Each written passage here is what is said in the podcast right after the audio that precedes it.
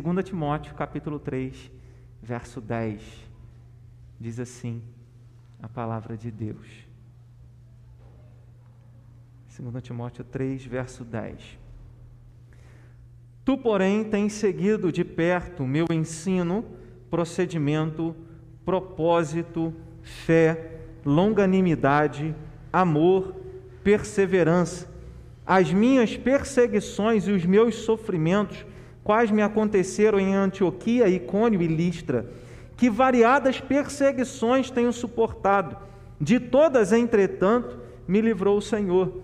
Ora, todos quantos querem viver piedosamente em Cristo Jesus serão perseguidos, mas os homens perversos e impostores irão de mal a pior, enganando e sendo enganados. Tu, porém, permanece naquilo que aprendeste, de que foste inteirado, sabendo de quem o aprendeste. Capítulo 4, verso 5. Tu, porém, se sóbrio em todas as coisas, suporta as aflições, faz o trabalho de um evangelista, cumpre cabalmente o teu ministério. Que Deus nos abençoe na meditação da Sua palavra. Ainda que nós tenhamos, estejamos sujeitos a sofrimentos, a dificuldade, a palavra de Deus nos mostra que é um grande privilégio nós sofrermos pelo nome de Jesus. O apóstolo Pedro fala isso na primeira carta, capítulo 3, verso 17. Ele diz: É melhor nós sofrermos por fazermos a vontade de Deus, praticando o que é bom, do que sofrermos as consequências dos nossos pecados, fazendo o que é errado. Então ele diz: olha, é melhor nós é, sofrermos as adversidades, sofrermos perseguição por fazer aquilo que é correto, do que sofrermos por fazer aquilo que é errado. Mas ainda que as lutas venham, Jesus falou: no mundo nós vamos ter aflições. Jesus fala sobre as portas do inferno contra a igreja. Jesus revela para o apóstolo João um dragão, um dragão que quer destruir a igreja. E ali em Apocalipse a gente encontra a figura de, no, na altura do capítulo 12, a figura de um dragão é, se colocando é, diante de uma mulher grávida.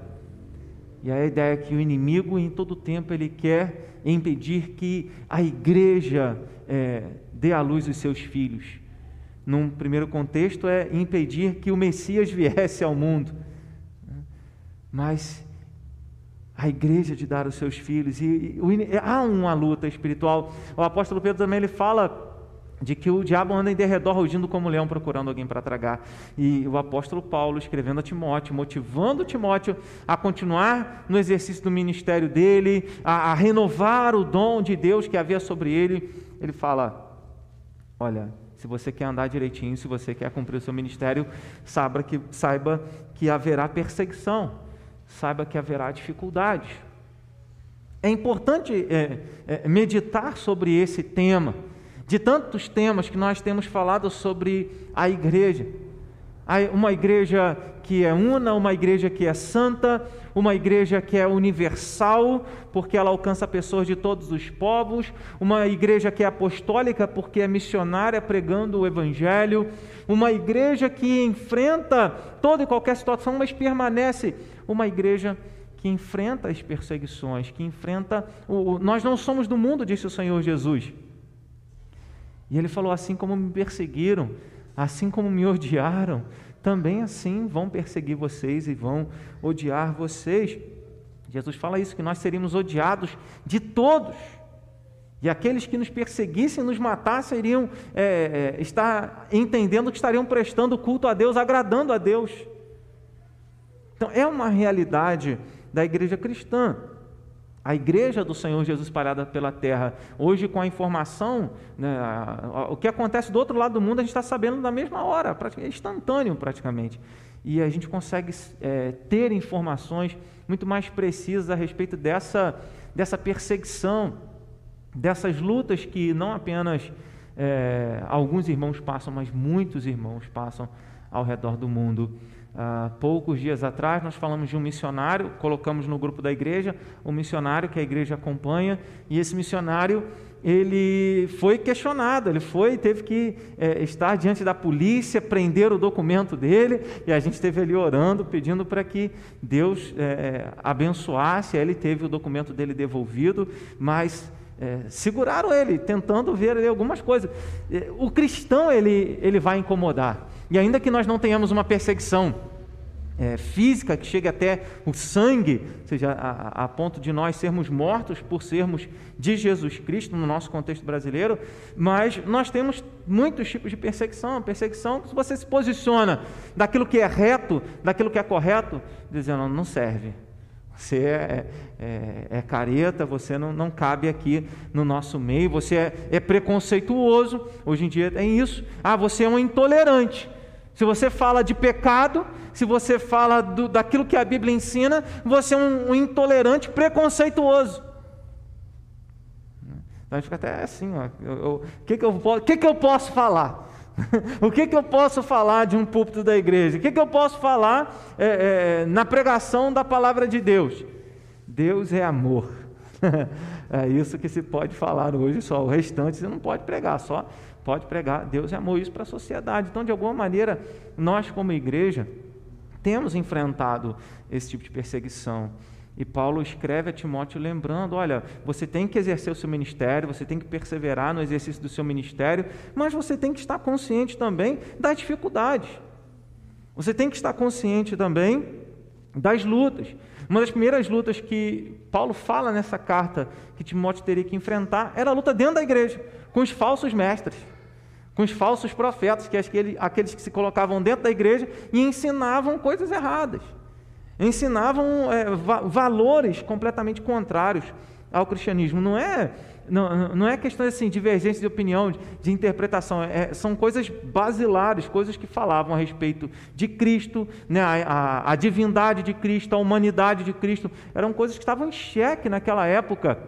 É, dentro da igreja, sobre a ressurreição, um tema que Paulo trata na, na, primeira carta aos Coríntios, capítulo número 15. Então, vários temas a respeito de Cristo, a respeito de Deus, a respeito da trindade, que era na, na, a, esse termo ainda não, não havia sido cunhado, ainda, né, é, levantado, e, e a igreja vai enfrentando todas essas adversidades, e Timóteo teria que enfrentar e lidar com aqueles que ensinavam o erro, mas ele teria que ter mansidão, teria que é, ter paciência e instruir os cristãos é, na palavra de Deus aquilo que era o correto, aquilo que era a doutrina correta. E Paulo aqui, ele está no capítulo de número 3, depois que ele fala no capítulo de número 2 né, sobre os, as falsas doutrinas, os falsos crentes, os falsos mestres, os falsos profetas, no capítulo de número 3, ele fala sobre a realidade dos últimos dias.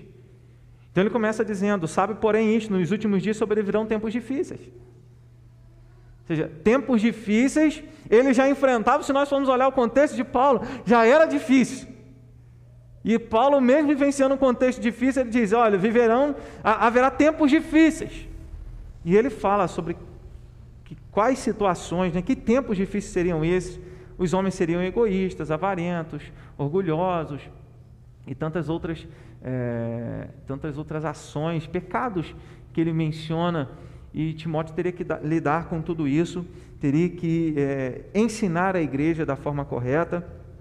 Então, depois ele menciona, é, depois que ele menciona toda essa realidade de como é o mundo, de como seria o mundo, de como o mundo se conduz com seus valores contrários à palavra de Deus, porque a palavra de Deus diz: o mundo jaz no maligno. Então, o mundo segue os princípios é, do maligno. Mas ele fala: e você, Timóteo, o que, é que você vai fazer? Sabe, às vezes nós olhamos algumas situações e falamos assim: ah, não tem nada que eu possa fazer porque está tudo tão bagunçado, tudo tão difícil, tudo tão ruim, que nós acabamos achando que não tem responsabilidade, não tem nada que nós possamos fazer. Paulo diz: tu, porém. Esse texto, nesse trecho, né, aparece três tu, porém. Tu, porém, no verso 10, tu, porém, no verso 14, tu, porém, no verso de número 5 do capítulo 4. Ou seja, ele coloca uma realidade e diz assim: diante dessa realidade você tem que fazer isso. Coloca uma outra situação, diante dessa situação você tem que fazer isso. Diante dessa realidade você tem que fazer isso. Então ele está sempre orientando, mostrando o que é e qual deve ser a postura. Então, diante das perseguições, o que a igreja faz? Qual é a nossa atitude? Para que nós permaneçamos no Senhor, qual é a nossa responsabilidade? Então, quando ele diz sobre essa perseguição, que ele mesmo estava sendo perseguido, ele fala: é, as minhas perseguições e os meus sofrimentos. Que variadas perseguições tenho suportado.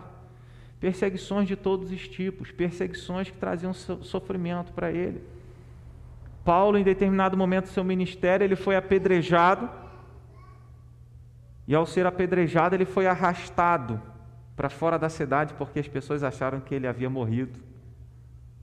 Não foi, não foi assim uma pedrinha que jogaram nele, né? Tá passando jogaram uma pedra, não, não foi, foi apedrejado e, e só pararam de apedrejá-lo porque acharam que ele estava morto e arrastam ele para fora da cidade.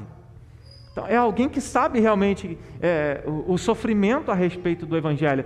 Nós podemos passar muitos tipos de sofrimento, mas sofrer por causa de Cristo é algo especial e é algo para a igreja.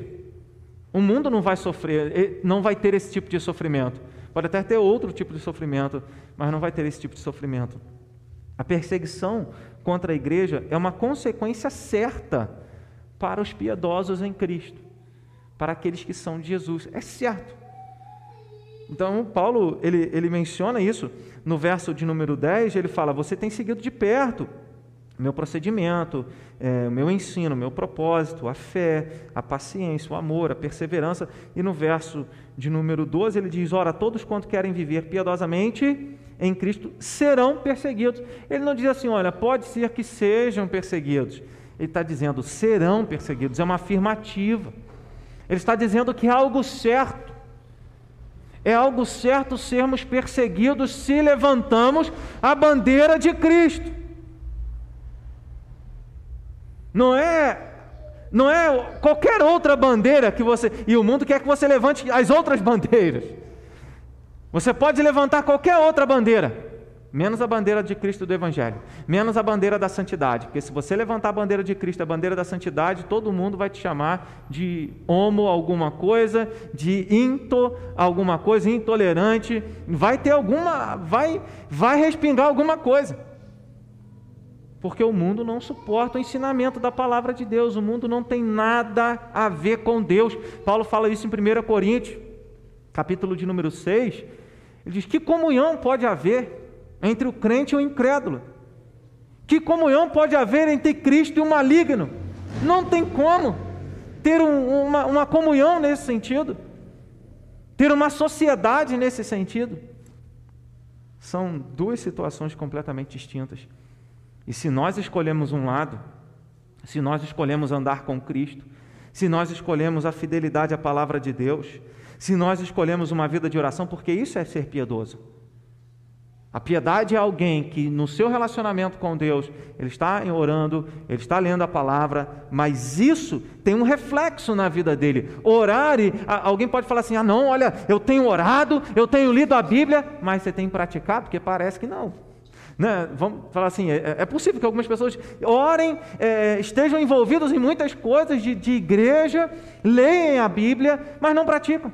50 anos de igreja, mas não estão praticando a palavra. Então, não é isso. Isso não é ser piedoso. Ser assíduo às atividades da igreja não é ser piedoso. Ser piedoso é aquilo que Jesus fala em Mateus capítulo 7, a partir do verso de número 24 sobre o homem prudente é aquele que, tendo ouvido os ensinamentos de Cristo, coloca em prática. E uma vez que nós colocamos em prática, damos a prova de que temos edificado a nossa vida, a nossa casa sobre a rocha. Então, depois que Paulo elogia Timóteo, Timóteo, não, olha, você tem seguido de perto era alguém que Paulo podia falar assim: ó, está vendo lá Timóteo? Ele está seguindo o que eu ensinei, ele está vivendo o Evangelho, ele está é, é, vivendo a palavra de Deus. Timóteo vivia o que Paulo ensinava, o que Paulo havia ensinado. E isso fazia diferença e fazia com que Timóteo desse um bom testemunho. Na verdade, lá em Atos capítulo 16, no início é, da segunda viagem missionária, se eu, não, se eu não me engano, a segunda viagem missionária começa lá no capítulo 15 de Atos, mas logo no capítulo 16, Paulo e Silas encontram Timóteo e toda a comunidade dá um bom testemunho a respeito de Timóteo. De alguém que realmente andava no Evangelho, andava na palavra de Deus. E assim, é, é, como alguém que anda na palavra de Deus, como alguém que está cercado de pessoas com falsos ensinos, com falsas doutrinas, com, com ensinos que corroem a mente e o coração e roubam a fé das pessoas, corroem a fé das pessoas, o falso ensino. E aí Paulo está dizendo: olha, vai ser perseguido, você vai enfrentar as suas lutas, você vai enfrentar dificuldades. É, você, alguém pode dizer assim: olha, não, não tem problema com a igreja há uma grande dificuldade. Você não luta contra um inimigo que você diz que não existe. É, é, aquela pessoa que vai ao médico, o médico fala: olha, o resultado do exame deu isso, você está com esse problema, tem que tomar esse remédio. Você sai do consultório dizendo assim: esse médico está maluco, eu não vou acreditar nele, não, ele está completamente errado. Eu vou tomar esse remédio para quê? Né, eu não acredito, então você não vai cuidar da saúde. Então é saber que nós temos um inimigo. Você pode dizer assim, ó, oh, eu não tenho, eu sou uma pessoa muito tranquila, muito pacífica, eu não tenho inimigo. Se você não tem inimigo nenhum, quer dizer que você tem um, pelo menos, que é Satanás. É ele que vem para destruir as obras de Deus. Mas louvado seja o nome do Senhor que Jesus veio para destruir as obras do diabo. Né, a palavra do Senhor nos ensina isso. Então, Paulo está tratando dessa realidade, que mesmo andando de forma correta, mesmo vivendo a fé, mesmo sendo paciente, mesmo praticando o amor, mesmo sendo perseverante, mesmo aprendendo a palavra de Deus, nós vamos ser é, rejeitados pelo mundo, vamos ser rejeitados pela sociedade. Então, a perseguição ela é apresentada como uma certeza: serão perseguidos, não há dúvida nisso. E se não é até a carne, em alguma medida nós somos perseguidos. Em Isaías, capítulo de número 59, o profeta Isaías diz que quem se desvia do mal é tratado como uma presa. Em outras palavras, é perseguido. Quem anda naquilo que é correto, quem faz aquilo que é correto, é tido como se alguém estivesse fazendo errado. E como nós, discípulos de Cristo, assumimos um, quando nós assumimos um compromisso com o Senhor Jesus, e que compromisso é ele? Não é apenas dizer Senhor, Senhor. Jesus fala isso no último dia, muitas pessoas vão dizer Senhor, Senhor, em teu nome fizemos isso, em teu nome fizemos aquilo. Aí uma palavra muito importante, Jesus fala: Apartai-vos de mim, malditos, porque nunca vos conheci, vós o que praticais a iniquidade. As pessoas podem declarar que Jesus é o Senhor, mas não viver a palavra, não obedecer a palavra. E é nisso que nós demonstramos que somos do Senhor, e é nesse ponto que há distinção entre aqueles que são do Senhor e aqueles que não são do Senhor. Então é viver um compromisso. E aqueles discípulos que assumem um compromisso, em algum momento eles são perseguidos. Se você lê Atos, capítulo de número 7, Estevão dá um grande testemunho, né, um diácono da igreja dá um grande testemunho para os religiosos. Quando ele termina de falar, eles falam: Você está maluco, você está louco. E aí eles pegam em pedras e, e matam Estevão. A, pedrada. Aí começa Atos, capítulo, do, capítulo de número 8, verso 1. Uma grande perseguição se levantou contra a igreja. E aí o que, que acontece? A igreja acaba quando uma grande perseguição se levanta contra ela. A igreja começa, os cristãos começam a sair de Jerusalém e a vida deles vai impactando a vida de outras pessoas e o mundo vai sendo impactado e a palavra vai sendo é, vivida na prática e pessoas iam sendo transformadas, pessoas iam sendo alcançadas. O quanto somos devotados e dedicados a Deus e a fazer a vontade de Deus. É nisso que nós é, demonstramos realmente que somos do Senhor. Porque se nós não praticamos a palavra, que diferença vai haver entre nós e o mundo? Que diferença vai haver entre os servos de Cristo e os servos de Satanás? Entre a igreja de Cristo e a igreja do diabo? É, não vai haver diferença alguma. A diferença está na nossa vida, no nosso comportamento, na forma como nós conduzimos, no relacionamento nosso com a palavra de Deus. E Paulo fala, repetindo o verso de número 10: Você, Timóteo, tem seguido de perto. Você tem seguido de perto o meu ensino, o meu procedimento. Ou seja, ele estava imitando, fazendo aquilo que Paulo fala, 1 Coríntios 11, verso 1, é, sede meus imitadores como eu sou de Cristo. Timóteo estava fazendo isso. Estava olhando para a vida de Paulo e imitando e seguindo os passos dele, vivendo um testemunho de fé, é, sendo paciente, ah, expressando amor, sendo perseverante, quantas virtudes ele coloca. E essas virtudes contrastam com os versículos de número 1 até o verso de número 9, que são as características daqueles que vivem os últimos dias longe da, da presença de Deus, longe de uma vida piedosa. E são várias coisas. Ele fala egoístas, os homens serão arrogantes, ego, é, é, avarentos, jactanciosos, blasfemadores, desobedientes aos pais ingratos, irreverentes, desafeiçoados, implacáveis, caluniadores, sem domínio de si, cruéis, inimigos do bem, traidores, atrevidos, enfatuados, mais amigos dos prazeres que amigos de Deus. E ele vai colocando um monte de coisa. De coisas erradas, de pecados. Paulo menciona: está vendo essa lista de tudo que não se deve fazer, de tudo que o mundo está fazendo?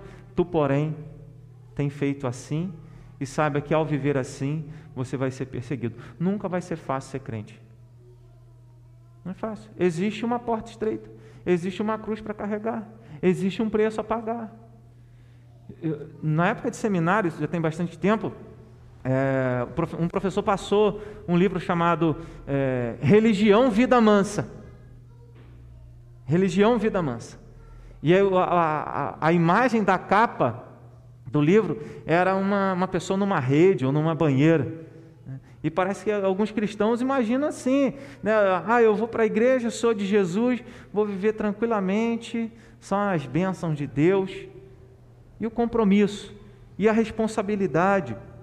Então, é o que é, é o contraste que Paulo mostra nesse contexto. É certo que nós seremos perseguidos se andarmos de forma correta. Jesus viveu piedosamente, ele obedeceu em todas as coisas à vontade do Pai. E sabe o que, que a obediência dele levou? Levou ele à morte à morte na cruz. Algumas pessoas dizem assim: Senhor, eu sou obediente, eu tenho andado na tua presença, eu tenho feito a tua vontade, eu vou à igreja, eu faço aquilo, eu te sirvo, eu visito, eu ajudo as pessoas, eu não desejo nada de mal a ninguém e estou passando por tudo isso. Por todo esse sofrimento, não adianta de nada. Falta de compreensão desses textos. A obediência do Filho de Deus levou ele à cruz. Só que detalhe, não deixou ele lá. Essa é a grande diferença. Não deixou ele lá. E aí Paulo registra em Filipenses capítulo 2, mostrando que Deus deu a ele um nome que está acima de todo nome, para que diante do nome de Jesus se dobre todo o joelho nos céus, na terra e debaixo da terra. Jesus sempre falava, deixava claro isso aos discípulos: olha, se me perseguiram a mim, vão perseguir vocês também. João capítulo 15, verso de número 20.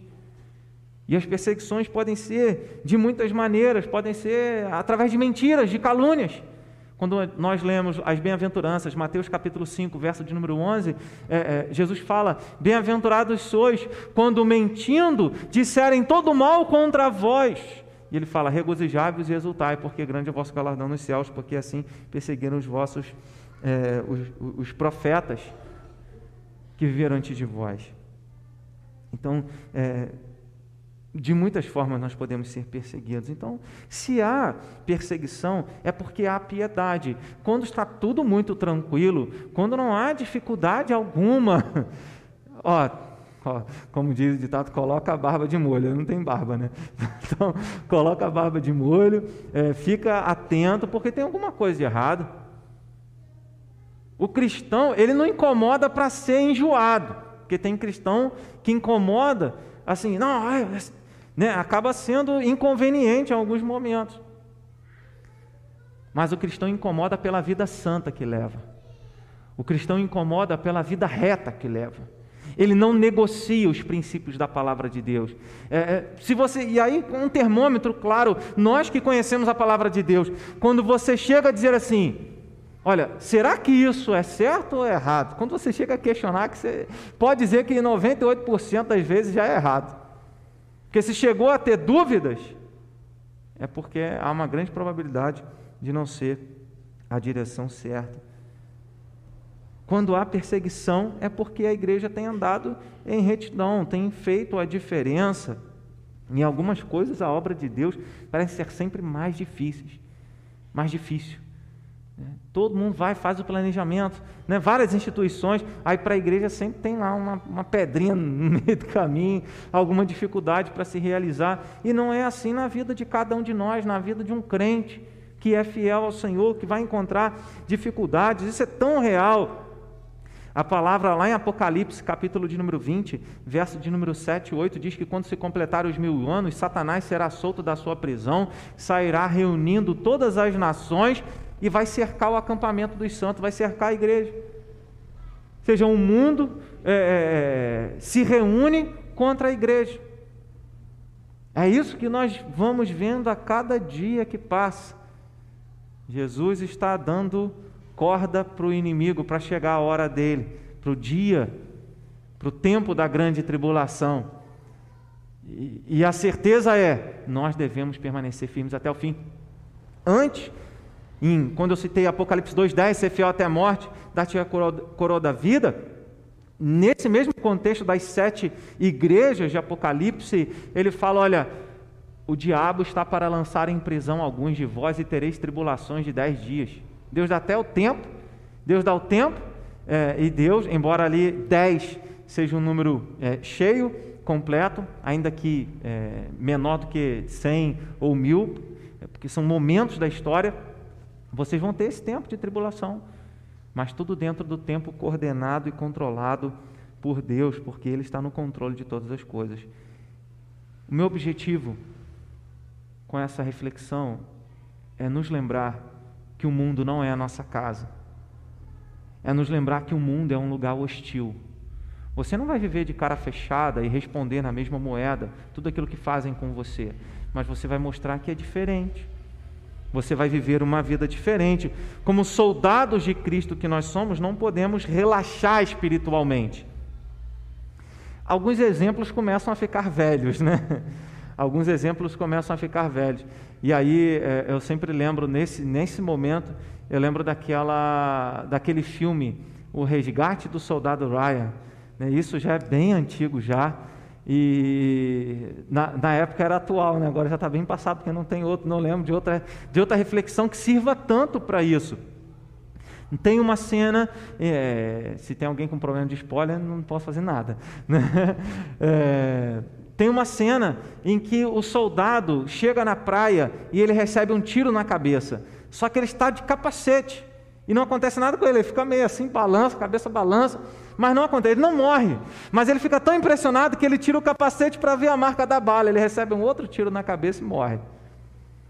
E isso fica para nós, porque às vezes nós relaxamos. Muitos crentes nos nossos dias brincam de ser crentes. E o diabo não brinca de ser diabo. Os demônios não brincam de ser demônios. Eles estão ali ferozes, tentando destruir a nossa vida espiritual, tentando destruir nosso relacionamento com Deus, tentando destruir a nossa família. E se você acha que é tudo tranquilo, tudo normal, você tem uma, uma séria probabilidade de cair. Se você acha que é tudo normal, tem, nós não estamos, temos as situações espirituais e precisamos lembrar dessa, dessa batalha. E não podemos relaxar, não podemos desconsiderar e ignorar os desígnios de Satanás. Então é certo que a igreja vai ser perseguida, é certo que em algum momento você vai incomodar alguém se você escolher obedecer a Deus ao invés de seguir o que todo mundo faz. Segundo, a perseguição contra a igreja deve ser suportada. Verso de número 11, Paulo ele ensina as minhas perseguições, os meus sofrimentos, quais me aconteceram em Antioquia, Icônio e Listra, que variadas perseguições tenho suportado. A luta é para ser suportada, a dificuldade é para ser suportada. Muitas vezes Deus pode nos dar alívio no meio das dificuldades, mas vamos olhar para a vida de Paulo. Lê lá, 2 Coríntios capítulo 11, a partir do verso 23, verso 24. Nós podemos dizer assim: Deus deixou Paulo passar por tudo isso? Deixou.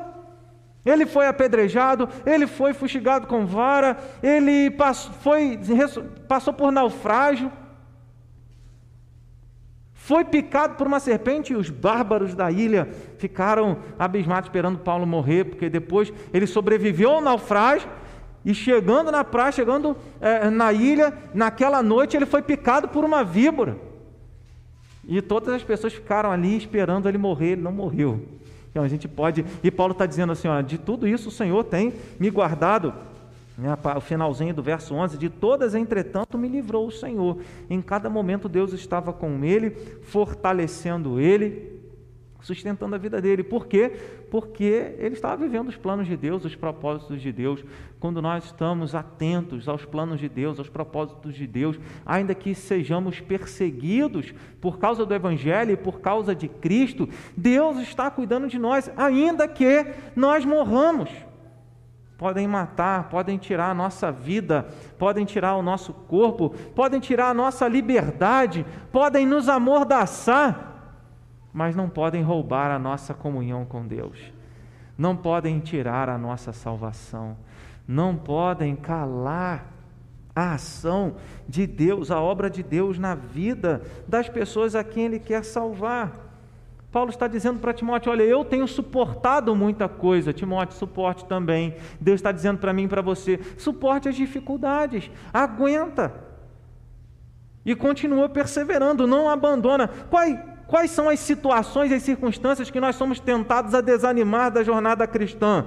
Coloca isso tudo de lado e olhe para o Senhor, olhe para o sofrimento é, é, que a palavra de Deus nos aponta, o sofrimento de Cristo, o sofrimento dos apóstolos. E o que eles alcançaram, a esperança que eles demonstraram, a confiança que eles demonstraram. Então Deus não livrou Paulo das perseguições, das lutas, de ser é, rejeitado pelos homens, mas em cada momento Deus estava sustentando ele. Jesus suportou perseguição e Deus o manteve firme até o fim.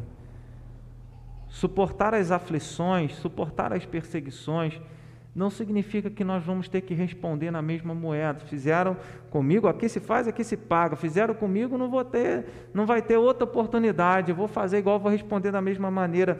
Não é assim que nós suportamos as aflições. Não é assim que nós suportamos as adversidades. Não é desejando vingança. Ó, Deus não dorme não, hein? Né? Como assim? Dizendo, Deus vai descer a, o braço dele, a mão dele e vai te punir. Você acha que você está mexendo com quem? Com o ungido do Senhor. Fala assim, mas não é o crente não faz isso. O, que, o crente entrega tudo isso nas mãos de Deus, assim como Jesus se entregou nas mãos do Pai. E permaneceu firme até o fim, não dando troco, não respondendo na mesma moeda, não se deixando vencer pelo mal, respondendo com o mal, mas vencendo o mal com o bem. É o que Paulo fala em Romanos, capítulo de número 12. Então ele está sempre falando sobre as lutas e, e a forma, a, a, a forma como ele agia, a forma como ele suportava as dificuldades. Muitas vezes, suportar a perseguição é nos entregar. Alguns cristãos no passado pensavam em fugir, outros se entregavam. Outros eram, diziam: Olha, pode me prender. Eles tinham um grande privilégio, para eles era um grande privilégio serem mortos por causa de Cristo. Hoje a gente tem vergonha de falar que é de Jesus, o crente 007, que só ele sabe, só ele, Deus sabe, que é do Senhor. Mas não apenas a questão de palavra, mas a questão do testemunho. E Jesus fala em Marcos, capítulo de número 8, ele, ele, ele mostra isso. Aquele que quiser salvar a sua vida, irá perdê-la. Mas aquele que perder a sua vida, por amor de mim e do Evangelho, duas coisas, por amor de mim e do Evangelho, esse irá salvá-la. A perseguição sempre foi é e será cada vez mais uma realidade presente na vida do verdadeiro cristão. Fique atento se você não tiver perseguição nenhuma. Fique atento se não estiver incomodando nada. É claro, eu estou falando de vida santa, eu estou falando de vida reta, de, de santidade. Muitos poderão, nesse tempo, e, e é claro, a palavra de Deus nos mostra isso, se sentir tentados a abandonar Jesus fala que nos últimos dias Mateus capítulo 24, verso 10, muitos iriam se escandalizar, trair e odiar uns aos outros. Esse se escandalizar significa abandonar a fé, é a apostasia, que a Bíblia fala de uma grande apostasia, um grande número de pessoas que antes se diziam de Jesus agora estariam abandonando a fé em Cristo, escolhendo o mal. Quando a gente lê, uh, é, ele fala no verso de número 13: Mas os homens perversos e impostores irão de mal a pior, enganando e sendo enganados. Paulo está dizendo: não vale a pena andar junto com o mundo, não vale a pena seguir o que todo mundo segue, mas é bom pagar o preço e seguir o bem. Capítulo 2, verso de número 21. Assim, pois, se alguém a si mesmo se purificar desses erros, será utensílio para a honra, santificado e útil ao seu possuidor, estando preparado para toda boa obra. Ele está dizendo: se você busca uma vida reta, você vai ser capacitado por Deus para fazer a vontade dele e não vai ser tentado, ainda que seja tentado a, a, abandonar a fé, mas você resiste e permanece suportando as aflições. Quem suporta a perseguição e o sofrimento por causa do Evangelho e, e de Jesus, deve lembrar que terá um grande galardão e uma grande alegria.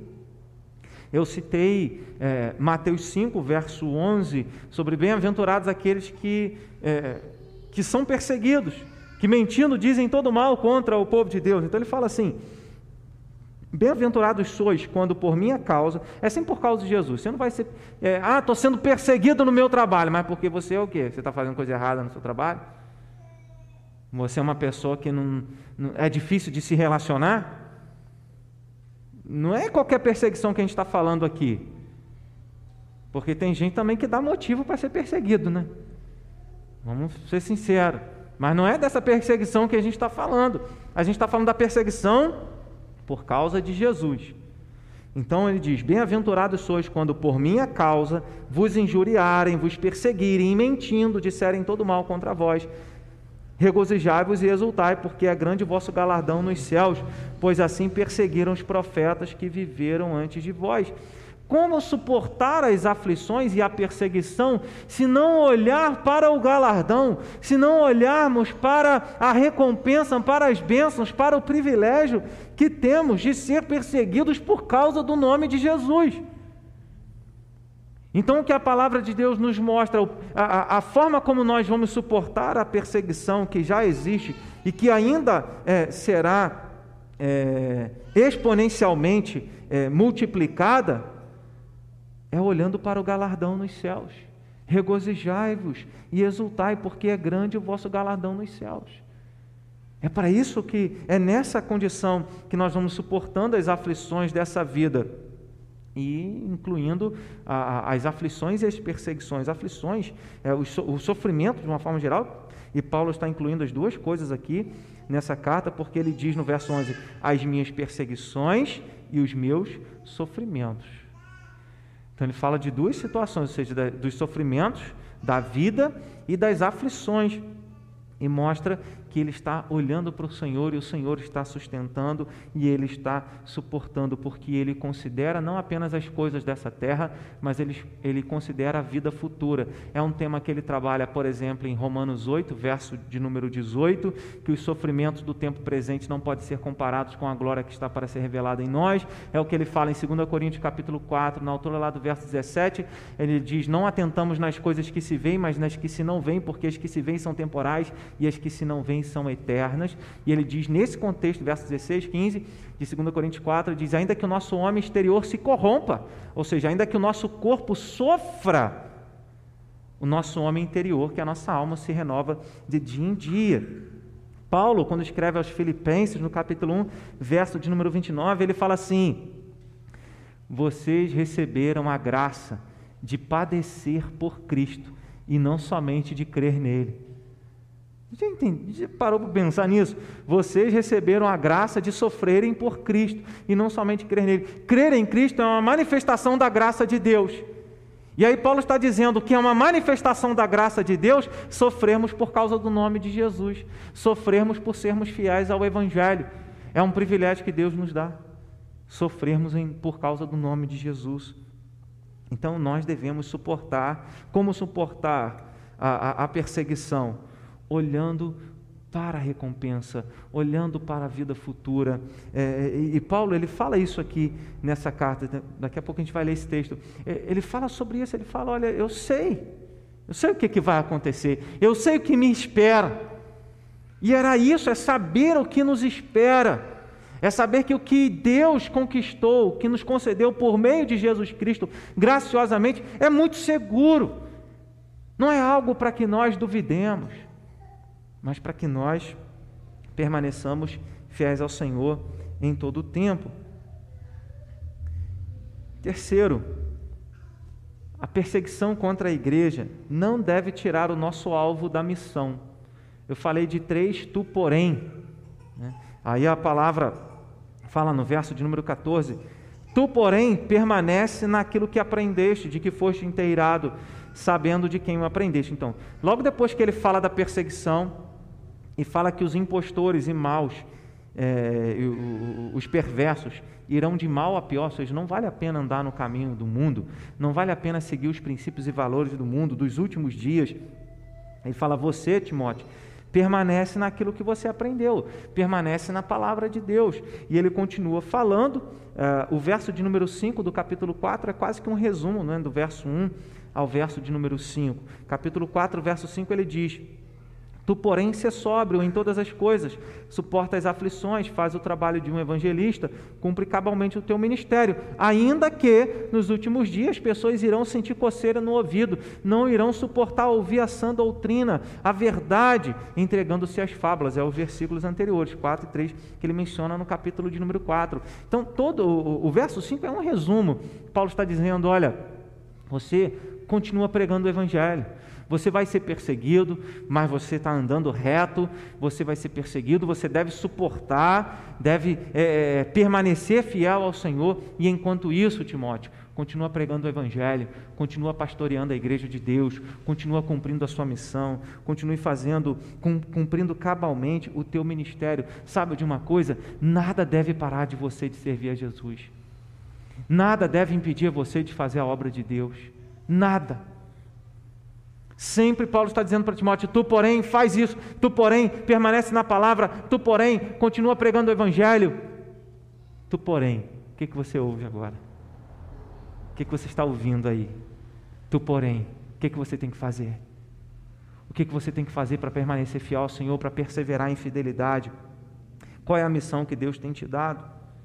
É assim que nós vamos perseverando, é assim que nós vamos suportando a perseguição, as lutas, porque a igreja é perseguida, será perseguida e nunca será fácil viver uma vida reta, cristã, que se harmoniza cada vez mais com a imagem e semelhança do nosso Senhor e Salvador Jesus Cristo. Então, mesmo sofrendo perseguição, o cristão não deve desanimar da sua missão de proclamar as boas novas. Ah, tá tão difícil, né? A gente acaba, é, talvez como Moisés, né? Senhor, envia qualquer um, menos eu. Não me envie, porque eu tenho esse problema, eu tenho essa dificuldade. Aconteceu isso, falaram isso. Né? Existem pessoas que, em virtude de ouvirem uma palavra que foi maldita, em todos os sentidos, o maldito, né? uma palavra maldita, e aí se deixou desanimar, perdeu o alvo, perdeu a missão. Então, o que a palavra de Deus nos mostra nessa noite é que nada nessa terra deve nos impedir de cumprir a nossa missão. Nós mantemos um alvo, Jesus deu um alvo para nós. Vocês serão meus mártires, vocês serão minhas testemunhas. É o que a, a palavra testemunha significa, mártire. Aqueles que vão e anunciam o nome de Cristo, falam em nome de Cristo e, se preciso for, sofrem pelo nome de Cristo pelo Evangelho e não desanimam. É, é, é interessante que Estevão foi morto e logo depois os cristãos estão anunciando a mensagem do Evangelho em Atos 8 e a igreja começa a multiplicar, a igreja começa a crescer. Ou seja, mesmo ele tendo sido, mesmo Estevão tendo sido morto. E é interessante que Tertuliano, um, um apologista cristão, um, um defensor da fé cristã, ele nasceu por volta do ano 155 depois de Cristo, 193 mais ou menos ele se converteu, ele era advogado, e aí, em 197, escreve um documento chamado Apologia, ou Apologético, defendendo a fé cristã em relação ao império, a perseguição que havia, e ele escreve algo interessante, ele diz que o sangue dos cristãos era como uma semente que brotava. Porque era impossível, quanto mais o imperador mandava matar os crentes, mais pessoas se convertiam ao evangelho. E é o que Jesus falou em Mateus, capítulo de número 16: as portas do inferno jamais irão prevalecer contra a igreja. A igreja é perseguida, a igreja vai para a internet. Né? Porque teve a, a, alguns, alguns estudiosos estão falando aí, a diáspora é, virtual, a, a diáspora na internet. A igreja está sempre saindo. E agora muitas igrejas foram levadas a pregar o Evangelho através da transmissão, através da internet. Ou seja, nenhuma pandemia parou a igreja de pregar o Evangelho. A igreja continuou pregando o Evangelho. A igreja continuou perseverando, mesmo em meio às dificuldades. E essa igreja, Tertuliano escreve: o sangue dos mártires, o sangue dos cristãos é uma semente lançada no chão, porque quanto mais cristãos morriam, mais pessoas se convertiam. Se fosse uma coisa para as pessoas temerem, as pessoas diziam: Eu vou me converter ao cristianismo. É difícil, eu não quero morrer.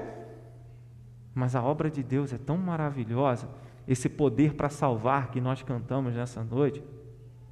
Essa obra que Deus realiza na nossa vida transforma o ser humano por inteiro e faz com que os nossos olhos sejam tirados das coisas terrenas e elevados às alturas considerando a vida futura, a certeza da salvação, considerando o cuidado de Deus, e foi isso que fez com que a igreja não perdesse o alvo da sua missão. A igreja continuou pregando o Evangelho. Se você prega o Evangelho e alguém não quer ouvir, prega para outro que quer ouvir. Tem um monte de gente querendo ouvir. Se você está pregando o Evangelho, outra pessoa começa a recriminar, assim, tudo bem, vou orar por você, você não pode me impedir, eu vou orar por você. Vou orar por você, você vai e prega para outro. E é assim que a igreja continua cumprindo a missão. Qual é a missão da igreja? Fazer discípulo. É a missão da igreja. Fazer discípulo. Entra pastor, vem pastor, sai pastor, muda a diretoria, muda o conselho, a igreja pode mudar de endereço, pode acontecer um monte de coisa, pode dar uma renovada na igreja. Continua a mesma missão, mesma pregação. Jesus Cristo morreu para a nossa salvação e ressuscitou o terceiro dia para que nós tenhamos a vida eterna, uma nova vida com Ele, esperança da vida futura. Esse é o fazer discípulos, ensinarmos as pessoas como, como seguirem a Cristo em cada momento. Então a missão da igreja não para nem em meio às perseguições. Não podemos perder esse alvo. Não podemos deixar passar a missão da igreja, deixar que qualquer problema. A gente está falando de perseguição contra a igreja e é possível que para você essa, esse tema esteja muito distante, seja algo lá do futuro, talvez que vai acontecer. Mas quantas vezes, nem por perseguição, não, por problemas que acontecem, você perde o foco, você perde o alvo. Acontece um problema, ah, não dá mais para não dá mais para mim. Acontece uma dificuldade, você logo desanima. E quando chegar a hora mesmo, o que, que você vai fazer? Vai estar entre aqueles que se escandalizaram em Mateus 24, verso 10?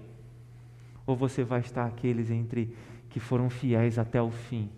Aqueles que suportaram a perseguição, suportaram as aflições, suportaram os sofrimentos, porque não olhavam para as coisas aqui da terra, mas olhavam para o Senhor. Olhavam para a vida futura, olhavam para o cuidado de Deus, olhavam para vidas transformadas, olhavam para a missão da igreja. E é isso que nós devemos fazer, não devemos deixar de compartilhar o Evangelho e sermos instrumentos de Deus para a transformação de vidas a palavra. E aí eu falei que Timóteo tinha essa, essa, essa expectativa, né? Paulo tinha essa expectativa no capítulo de número 4, do verso 6 ao verso de número 8. Né? Logo depois que ele fala, suporta as aflições, faz o trabalho de um evangelista, cumpre cabalmente o teu ministério. Paulo fala, quanto a mim, primeiro ele fala, tu porém, tu porém, tu porém. Mas quanto a mim, você pode apontar para um monte de gente, mas chega uma hora que é com você. Né? Então ele diz assim: quanto a mim, Timóteo, estou sendo já oferecido por libação e o tempo da minha partida é chegado. Eu não vejo, eu não vejo tristeza nessa fala de, de Paulo. Ele diz: combati o bom combate, completei a carreira e guardei a fé. Eu não consigo ler esse texto dizendo, uh, lendo assim, já agora, Timóteo, a coroa da justiça me está guardada, a qual o Senhor reto juiz me dará naquele dia. Eu não consigo ler isso aqui assim. Paulo ele diz: já agora a coroa da justiça me está guardada, a qual o Senhor, reto juiz, me dará naquele dia, e não somente a mim, mas também a todos quanto amam a sua vinda. Há uma expectativa, há uma certeza, há uma confiança de que tudo aquilo que ele viveu, de que cada sofrimento, Cada chicotada, cada pedrada, cada perseguição por causa do nome de Jesus, cada dor, cada lágrima que ele derramou, havia um propósito. Deus estava usando a vida dele para cumprir a missão nesta terra, e ele sabia que o que estava aguardando ele era algo sublime, era algo perfeito, era algo que não tem como ser comparado com qualquer coisa nesta terra. Combati o bom combate, completei a carreira e guardei a fé. O que tem impedido de você de manter o alvo? O que tem impedido você de seguir em frente? São os sofrimentos? São as dificuldades? Que nós lembremos. Lembremos que os apóstolos estavam fazendo a vontade de Jesus, quando Jesus diz lá em Mateus 14: Vão entrem no barco e atravessem. E mesmo fazendo a vontade de Jesus, o barco, eles enfrentam uma grande tempestade. Eles imaginaram que iam naufragar. Mas no meio da tempestade, Jesus veio andando sobre as águas, socorreu Pedro e os demais apóstolos, e eles chegaram ao destino final quando nós permanecemos fiéis, cumprindo a missão e fazendo o que Jesus mandou a gente fazer, ainda que nós enfrentemos tempestades, o Senhor nos sustenta, como sustentou Paulo no passado, como sustentou Timóteo, como tem sustentado a Igreja Presbiteriana de Conselheiro até hoje, e Ele pode fazer isso por você. Mas você não deve desistir da missão que Ele te deu que nós perseveremos até o fim. Amém? Vamos ficar em pé e vamos louvar ao Senhor. Talvez você olhe para a sua história, para alguma situação que você vivenciou e já tem na sua mente sentenciado que você não, não vai continuar, que você não quer mais, você não quer se envolver mais com a obra de Deus você está focado na sua vida, nos seus projetos, nos seus sonhos. Eu quero dizer para você que nada justifica fazer a gente perder o alvo de fazer discípulo. Que seja esse o alvo da sua vida e da minha vida. Confiemos naquele que nos ouve e vem sobre as tempestades da vida, nos sustentando e nos fazendo suportar as aflições.